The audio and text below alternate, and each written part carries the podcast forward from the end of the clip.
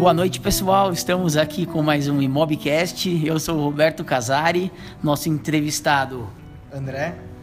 E Arthur Suzuki. Nosso querido Arthur Suzuki. Arthur, pode começar. Vamos lá. Hoje, nosso Imobcast, a gente está com um convidado ilustre, nosso amigo André, que vai fazer alguns comentários a, re... a respeito do nosso tema de hoje. Qual que é o nosso tema de hoje, Roberto? Nosso tema de hoje. Nosso tema de hoje era sobre experiência. Experiência, aquisição de compra, né? Exato. É isso mesmo, né, Arthur? Exato. Então vamos começar. Eu gostaria até de, de compartilhar a minha experiência de compra há um tempo atrás quando eu não tinha uma visão de como é o mercado imobiliário hoje, né? Para eu comprar um imóvel era como se eu fosse numa loja de shopping comprar algum produto, alguma camiseta, alguma camisa. Eu não enxergava o corretor como aquela pessoa parceira que iria me ajudar. Eu ia atrás dos imóveis, visse um imóvel num um determinado site de uma imobiliária, eu ligava na imobiliária. Se eu visse outro imóvel que me interessasse em, um outra, em outra imobiliária, eu ligava para outra imobiliária. Péssimo cliente Mas eu não tinha essa visão macro de como funciona o mercado imobiliário. Eu acho que acho que esse é um detalhe muito importante que, que o, é, o papel faz parte do papel do corretor transmitir isso. Falta de iniciativa então do corretor. Tá Pode falando. ser?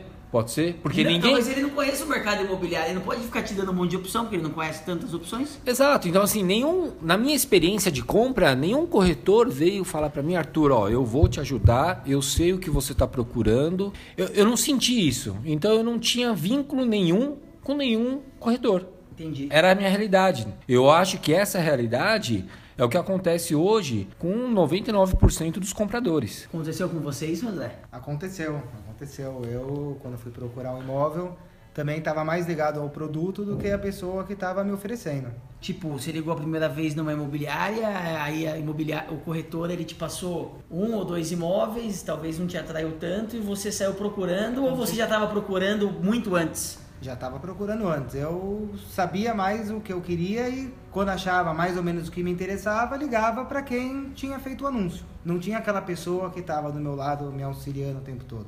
É, você não enxerga o corretor como um parceiro, Entendi. que é uma pessoa que vai te ajudar. Você, lógico que eu acho que existe hoje, continua existindo um preconceito sobre o, o, o, profissional corretor de imóveis, mas isso não justifica, né? De repente, você tentar criar é, esse vínculo, mas nesse sentido de você ajudar, de ser um parceiro para aquele cliente, né? Então, o que, que você acha, Roberto, que o corretor poderia fazer para reverter essa situação? Ou pelo menos ajudar nesse sentido? Eu acho que, na verdade, assim, ele não pode te ajudar nesse sentido se ele não conhece. Primeiro ponto, ok. Tem que saber do que ele tá falando para você. Aí ele vai te orientar e vai falar, talvez, pô, eu tenho esse negócio bom, eu tenho aquele negócio que é atrativo, o preço desse aqui tá barato mesmo. Então, por ele não conhecer esses produtos, eu acho que ele fica naquela situação de você mandar um produto para ele e ele tentar encaixar aquilo para você. Tá, entendeu? mas aí eu vou te falar, é muito difícil hoje também para um corretor conhecer, por exemplo, todas as coberturas da região, todas as casas da região, todos os apartamentos da região, todos os condomínios fechados da região. É difícil, é fato isso. Não é de uma hora para outra que o corretor vai adquirir tal conhecimento. Talvez a melhor situação aí é o que? Ele fazer parceria dentro da imobiliária. Pode ser. Porque dentro da, da, imobiliária, com certeza, tem pessoas que conhecem determinados produtos que ele não vai, não, não teve tempo, às vezes, de conhecer. E aí ele consegue fazer algumas parcerias e agregar e também começar a conhecer um novo mercado. Porque a a dificuldade, eu acho que do, do profissional de vendas é ele partir para um novo mercado toda hora. Porque às vezes ele fica centralizado num, num, num, tipo de produto ou em alguma um tipo de situação que ele se especializa tanto naquilo e às vezes não consegue enxergar um outro mercado que está crescendo talvez mais que o dele, entendeu?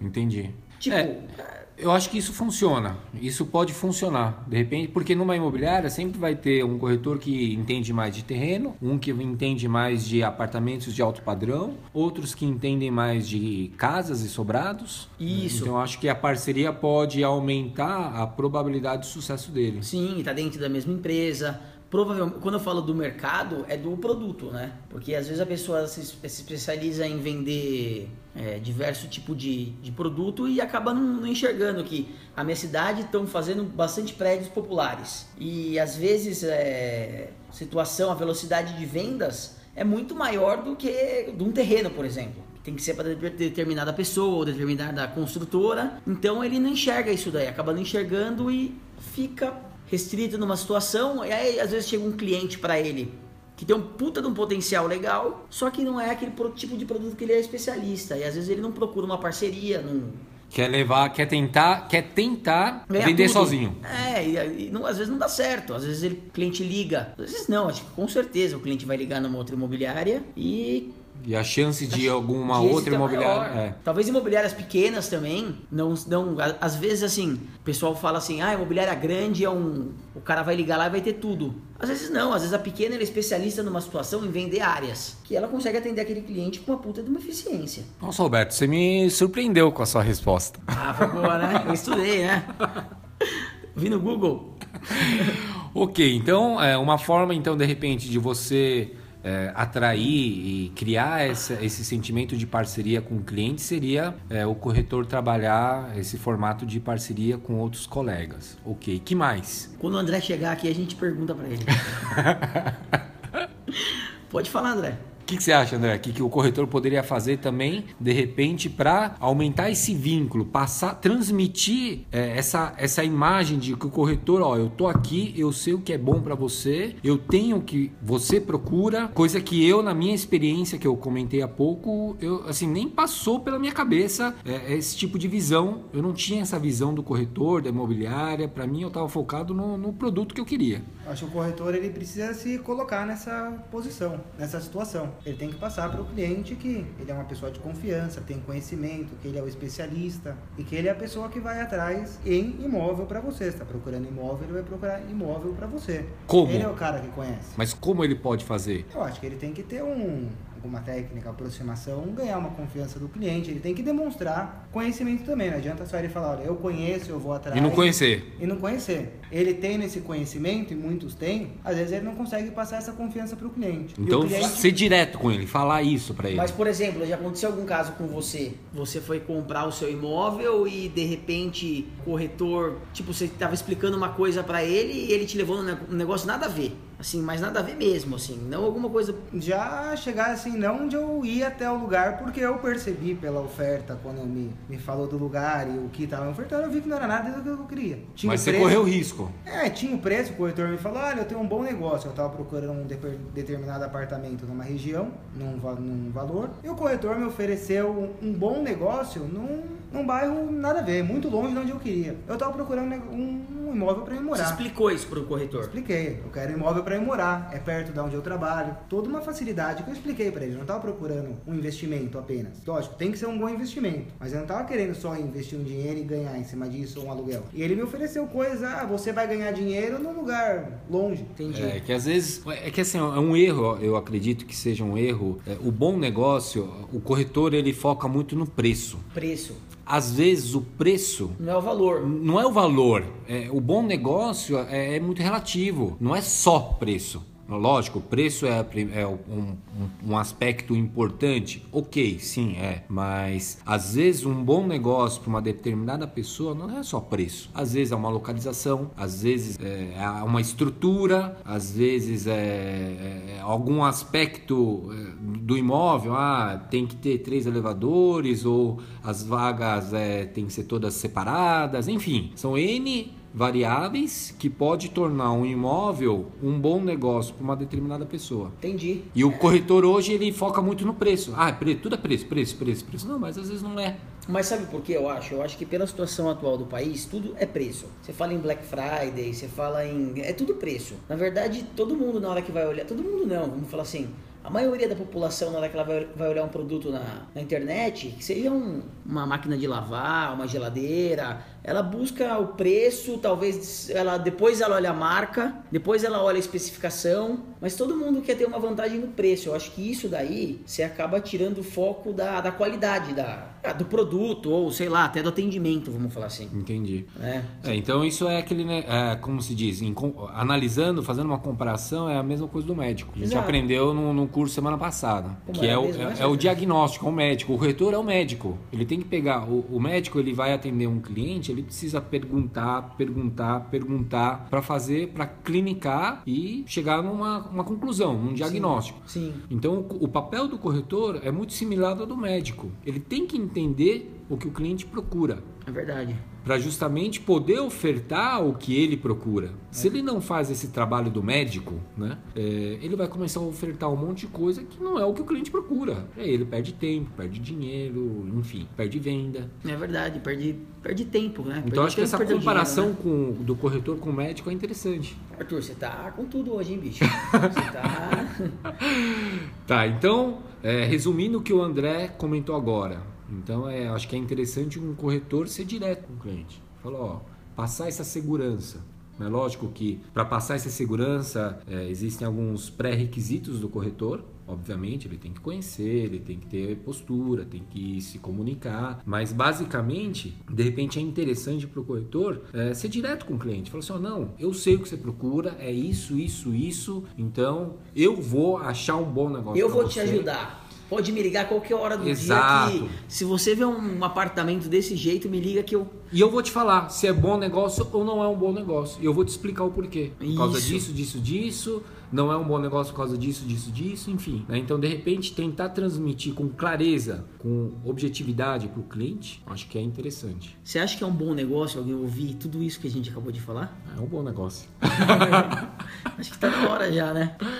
O que, que você acha, Arthur? É, eu queria só comentar então agora é, uma, uma situação que, que aconteceu comigo é, sobre fechamento. Né? É, Eu sou um pouco averso à questão do ah, hoje o gerente ele é o fechador do negócio. Eu acho que isso é coisa do passado, na minha opinião. É, o fechamento para mim começa desde o primeiro atendimento do corretor junto ao cliente, desde as opções que ele manda para o cliente. É, aconteceu um caso com uma corretora da minha equipe essa semana. A gente analisou tudo que aconteceu e a gente detectou, levantou que é, foi uma sequência de falhas que ocorreu que a gente perdeu a venda. né? Então, desde o começo, desde o momento que ela entrou em contato com o proprietário, Você viu que o Mobcast ele não fala só de sucesso, né? Ele fala também de fracasso, né?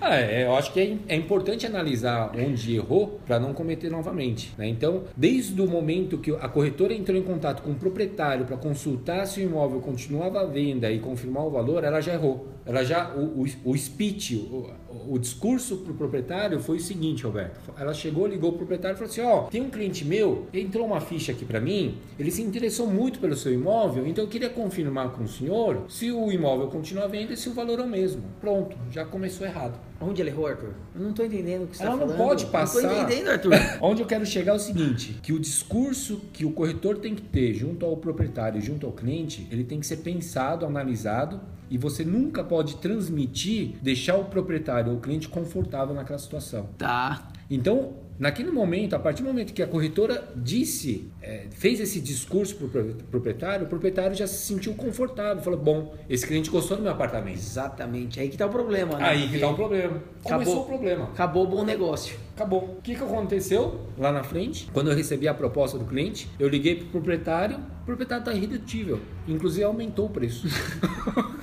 Em crise, o cara, o cara vai contra a crise e é o primeiro proprietário aumentando o preço em 2015. aumentou o preço. Né? Então, assim, não adianta a gente falar de fechamento. O fechamento ele começa desde né, do, do primeiro contato que você tem junto ao proprietário e o cliente. né? Então, outra coisa que eu comentei também com, com a corretora, foi bom que aconteceu isso, porque é uma corretora que tem potencial. Só que a gente, é, se ela tomar certos pequenos cuidados, detalhes, a probabilidade dela ter sucesso é muito grande. né? Então, só que ela tem que entender isso, que ela nunca pode deixar nenhuma das partes confortável. O que, que você indicaria para essa corretora agora? Não, o que eu falei para ela é que ela sempre pensasse num discurso antes de entrar em contato com o corretor ou com o proprietário. E principalmente hoje, Roberto, hoje, nessa fase que a gente passa hoje de é, não é de fartura, é, a gente tem que trabalhar a eficiência. E eu disse para ela, se hoje você não consegue é, conduzir uma negociação e o proprietário, você não consegue colocar o proprietário do imóvel na sua mão, no seu controle, daqui para frente, quando melhorar o mercado, você, está perdido. tá morto.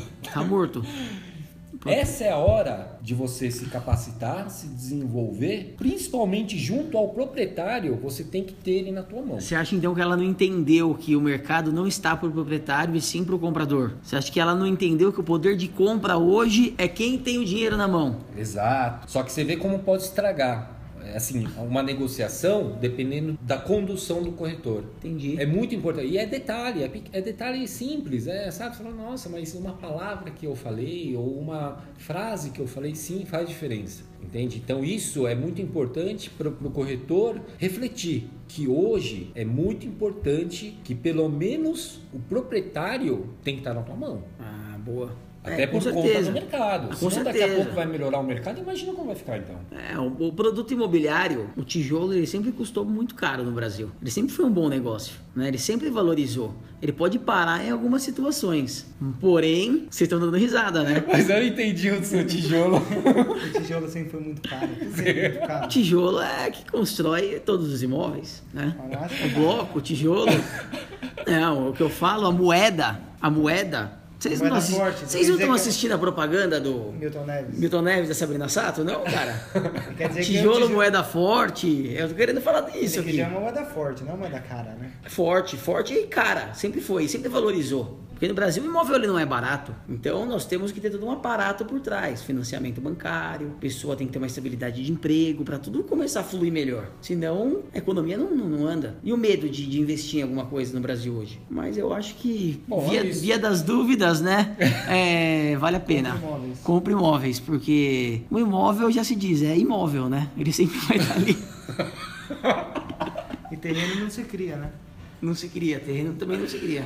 É, então é isso. Chega por hoje? Chega, esse era o comentário que eu gostaria de fazer hoje no nosso no áudio de hoje sobre o fechamento, que eu acho que é, um, é muito importante essa reflexão por parte do corretor. Boa, Arthur. E agradecer nosso amigo André que veio prestigiar nosso Imobcast aqui. Nosso... Ilustríssimo convidado. Ilustríssimo. Muito obrigado pelo convite. É um prazer estar aqui. Valeu, pessoal. Até mais. Até mais. Tchau, tchau. Falou.